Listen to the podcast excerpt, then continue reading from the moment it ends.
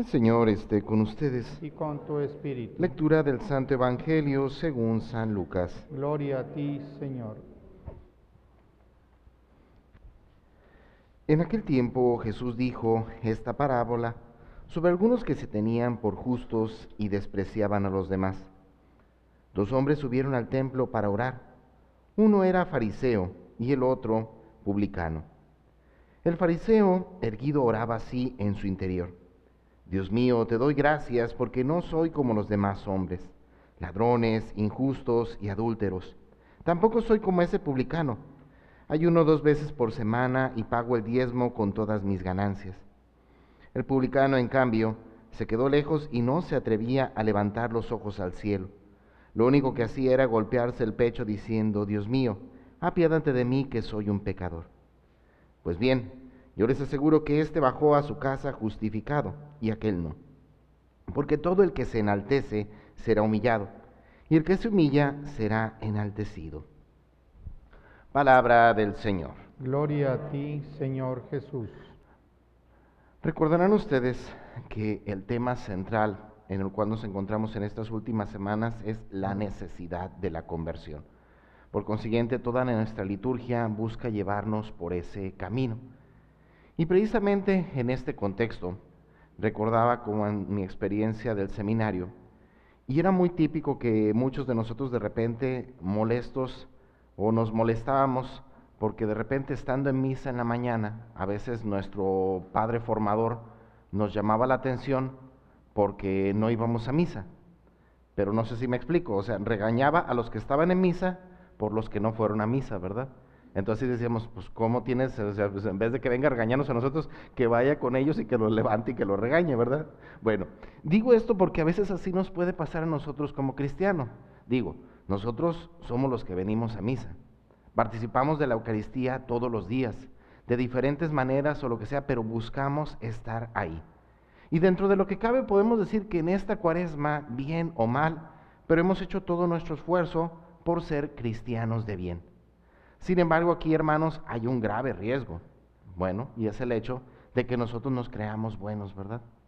Pues sí, como nosotros vamos todos los días a misa, escuchamos la celebración, como nosotros buscamos estar constantemente participando de las celebraciones, como nosotros también ayunamos, nos abstenemos de comer carne los viernes, pues podemos decir que entonces de todo el montón de cristianos, pues nosotros somos los buenos. Los demás, los malos, pues ellos viven en sus asuntos, en sus problemas, en sus trabajos, en sus ocupaciones, pero no se ocupan de Dios. Por consiguiente, creo que es bastante clara la diferencia entre ellos y nosotros. Aquí el problema, hermanos, es de que el asumir, el optar por esta actitud, pues prácticamente nos lleva a pensar que la bondad o el, el, hecho de estar viviendo o ser buenos cristianos es producto solamente de nuestro esfuerzo. Digo, si vengo yo toda a misa, yo vengo porque yo quiero, ¿verdad? Yo soy el que me esfuerzo. Los demás pareciera ser que no les interesa. Si yo hago oración es porque yo es el, soy el que sacrifica parte de mi tiempo, mientras que los otros le dan más importancia a otras actividades. Si me doy a entender, el problema es cuando creemos nosotros que todas esas cosas buenas que estamos haciendo son productos solamente de nuestro esfuerzo, como si Dios no tuviera nada que ver. Cuando hermanos tenemos que reconocer que incluso en medio de esa realidad es Dios quien pone los medios, ¿sí? Es verdad, muchos de nosotros podemos decir, pues sí, hacemos el esfuerzo por venir a misa, pero bueno, también tienes que reconocer que Dios ha acomodado de alguna otra manera tus tiempos para que puedas participar. Porque cuántas personas literalmente tienen que salir muy de madrugada a sus trabajos, ¿verdad? A cumplir con otra serie de obligaciones y aunque quizás, no vamos a entrar en detalle, aunque quizás eh, eh, ellos quisieran participar de la celebración, no lo pueden hacer por sus ocupaciones, por sus quehaceres, por sus diferentes actividades. Entonces, hermanos, nos damos cuenta que el tratar de ser un buen cristiano y refiriéndonos solamente al hecho de participar de la Eucaristía, no es tanto que nosotros queramos, sino también de que Dios pone los medios. Y eso es fundamental, hermanos, porque nos ayuda a ubicarnos, nos ayuda a reconocer que la bondad no es solamente producto del esfuerzo del hombre, que ciertamente cuenta, sino sobre todo de la gracia de Dios. Recordemos aquella expresión del santo, no recuerdo el nombre del santo ciertamente, que decía, hay que hacer todas las cosas como si todo dependiera de nosotros, aunque seamos nosotros quienes reconocemos que todo depende de Dios. Entonces entendemos, hermanos, que el primer elemento es reconocer que la gracia, el esfuerzo, la lucha, el, ser una persona de bien, no solamente es producto de nuestro esfuerzo, sino principalmente de la gracia de Dios. Desde esta perspectiva entonces nos lleva a dar el segundo paso. La Sagrada Escritura misma nos dice que hasta el más justo peca siete veces. Si somos conscientes entonces, bueno, por más que digamos que seamos personas de bien, por más que digamos que somos personas de misa diaria, por más que digamos que somos personas que comulgamos, que nos confesamos, pues también hay que reconocer que seguido la regamos. ¿Para qué le hacemos el cuento, no? Entre que a veces nos gana el carácter, entre que a veces nos enojamos, en que hacemos berrinche, en que ya aparece una persona y ya empezamos a pensar mal de ella, en que ya estamos criticando, aunque sea desde nuestra mente o en nuestro corazón.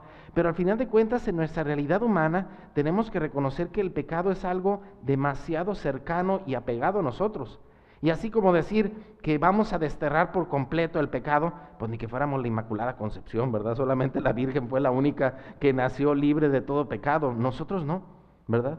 Nosotros en medio de realidad, en, nuestro, en medio de esta situación, en medio del tratar de ser personas de bien, pues también tenemos que reconocer que aunque a lo mejor no pecados muy grandes, pero pecamos siempre, ¿verdad?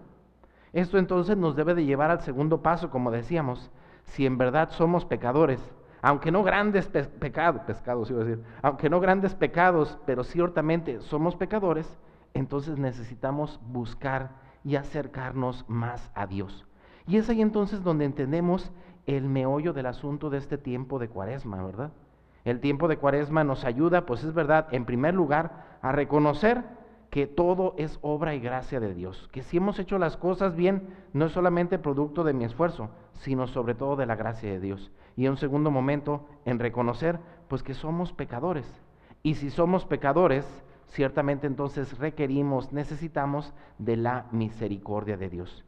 Cristo mismo lo ha dicho, yo no he venido a llamar a los justos, ni sino a los pecadores, ¿verdad?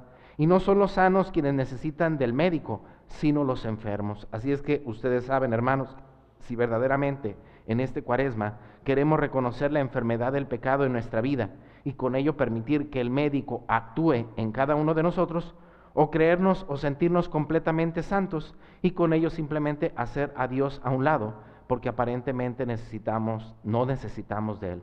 Insisto, hermanos, Cristo lo dijo, misericordia quiero, no sacrificios. Bueno, pues pidamos a Dios que nos ayude a reconocer nuestra pequeñez, porque solo reconociendo nuestra pequeñez reconoceremos y descubriremos nuestra grandeza, que es el ser hijos de Dios.